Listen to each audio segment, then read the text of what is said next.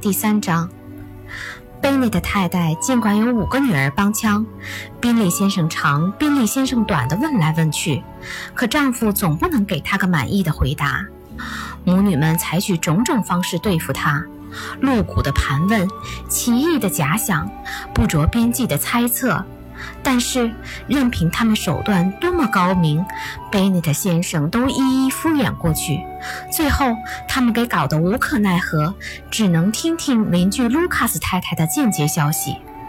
卢卡斯太太说起来赞不绝口，威廉爵士十分喜欢她。他年纪轻轻，相貌堂堂，为人极为随和。而最让人高兴的是，他打算拉一大帮人来参加下次舞会。真是再好不过了。喜欢跳舞是谈情说爱的可靠步骤，大家都热切希望去博取宾利先生的欢心。我要是能看到一个女儿美满的住进内斯菲尔的庄园，贝内特太太对丈夫说道：“看到其他几个女儿也嫁给这样的好人家，我也就心满意足了。”几天以后，宾利先生前来回访贝内特先生，跟他在书房里坐了大约十分钟。他对几位小姐的美貌早有耳闻，希望能够趁机见见他们，不想只见到了他们的父亲。倒是小姐们比较幸运，他们围在楼上的窗口，看见他穿着一件蓝外套，骑着一匹黑马。过了不久。贝内特先生便发出请帖，请宾利先生来家吃饭。贝内特太太早已计划了几道菜，好借机炫耀一下她的当家本领。不料一封回信把事情给推迟了。原来宾利先生第二天要进城，因此无法接受他们的盛情邀请。贝内特太太心里大为惶惑。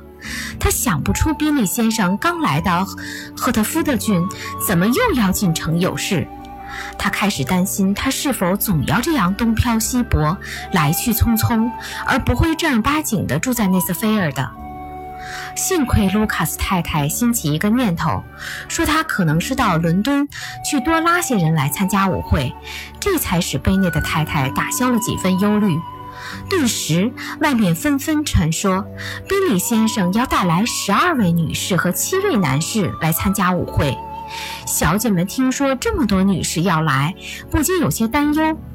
但是到了舞会的头一天，又听说宾利先生从伦敦没有带来十二位女士，而只带来六位，他自己的五个姐妹和一个表姐妹。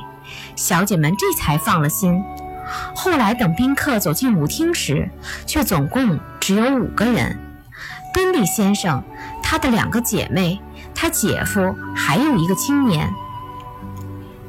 宾利先生仪表堂堂，很有绅士派头，而且和颜悦色、大大喽啰，丝毫没有娇柔造作的架势。他的姐妹们都是些窈窕女子，仪态雍容大方。他姐夫赫斯特先生只不过像个绅士，但是他的朋友达西先生却立即引起了全场的注意，因为他身材魁伟，眉清目秀，举止高雅。进场不到五分钟，人们便纷纷传说他每年有一万镑收入。男士们称赞他一表人才，女士们声称他比宾利先生漂亮得多。差不多有半个晚上，人们都羡艳不已地望着他。后来，他的举止引起了众人的厌恶，他在人们心目中的形象也就一落千丈。因为大家发现他自高自大，目中无人，不好奉迎。这样一来，纵使他在德比郡的财产再多，也无济于事。他那副面孔总是那样讨人嫌，那样惹人厌，他压根儿比不上他的朋友。宾利先生很快就结识了全场所有的主要人物，他生气勃勃，无拘无束，每曲舞都跳，只恨舞会散得太早，说他自己要在内斯菲尔的庄园再开一次。如此好的性子，自然不言自明，人人看得出来。他跟他的朋友形成多么鲜明的对照！达西先生只跟赫斯特夫人跳了一次，跟宾利小姐跳了一次。有人想向他引荐别的小姐，他却一概拒绝。整个晚上只在厅里逛来逛去，偶尔跟自己人交谈几句。他的个性太强了，他是世界上最骄傲、最讨人嫌的人，人人都希望他以后别再来了。其中对他最反感的，要算贝内的太太。他本来就讨厌他的整个举止，后来他又得罪了他的一个女儿，他便由讨厌变成了深恶痛绝。由于男士人数少，有两群舞，伊丽莎白·贝内特只得干坐着。这单，达西先生一度站在离他不远的地方。宾利先生走出舞池，几分钟硬要和达西跟着一起跳。两人的谈话让他无意中听到了。来吧，达西，宾利先生说：“我一定要你跳，我不愿意看见你一个人傻乎乎地站来站去，还是去跳吧。”我绝对不跳。你知道我多讨厌跳舞，除非有个特别熟悉的舞伴儿，在这样的舞会上跳舞简直让人受不了。你的姐妹在跟别人跳，这舞厅里除了他俩之外，让我跟谁跳都是活受罪。我可不像你这么挑剔，宾利嚷道：“绝不会。说实话，我平生从来没有像今天晚上这样遇见这么多可爱的姑娘。你瞧，有几个非常漂亮。”你当然了，舞厅里仅有的一位漂亮姑娘就在跟你跳舞吗？达西说道，一面望望贝内特家大小姐。哦，我从没见过她这么美丽的姑娘。不过她有个妹妹，就坐在你后面，人很漂亮，而且我敢说也很讨人喜爱。让我请我的舞伴给你俩介绍介绍吧。你说的是哪一位？达西说着，转过身，朝伊丽莎白望了一会儿。等伊丽莎白也望见了他，他才收回自己的目光，冷冷地说道：“他还过得去，但是还没有漂亮到能够打动我的心。眼下我可没有兴致去抬举那些受到别人冷落的小姐。你最好回到你的舞伴身边，去欣赏她的笑脸，别把时光浪费在我身上。”宾利先生听他的话跳舞去了，达西随即也走开了。伊丽莎白依旧坐在那里，对他着实没有什么好感。不过他还是兴致勃勃地把这件事儿讲给亲友们听了，因为他生性活泼，爱开玩笑，遇到什么可笑的事情都会感到有趣。总的说来，贝内特的一家这个晚上过得相当愉快。贝内特太太发现内瑟菲尔的那帮人非常喜爱他的大女儿。宾利先生同她跳了两次舞，她的姐妹们也很看得起她。剑和母亲一样，觉得非常得意，只是不像母亲那样叽叽喳喳。伊丽莎白也为剑感到高兴。Mary 听见有人向宾利小姐夸奖自己，说她是附近一带最有才华的姑娘。凯瑟琳和莉迪亚也很走运，每曲舞都有舞伴儿，这是他们参加舞会最看重的。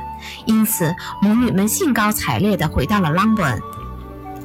他们就住在这个村上，可谓是村里的重要成员。他们发现贝内特先生还没有睡觉。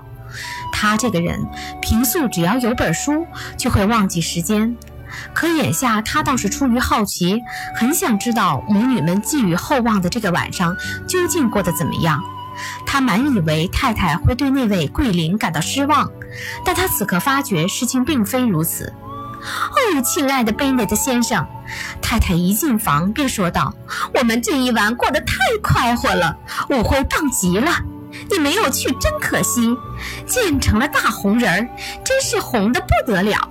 人人都说她长得漂亮，宾利先生认为她相当美，跟她跳了两次舞。你就想想这一点吧，亲爱的，他确确实实跟她跳了两次。整个舞厅里只有他一个人受到了他第二次邀请。他最先邀请卢卡斯小姐，我见他跟卢卡斯小姐跳舞，心里真不是滋味儿。不过，宾利先生对他丝毫没有意思。其实你也知道，谁也不会对他有意思。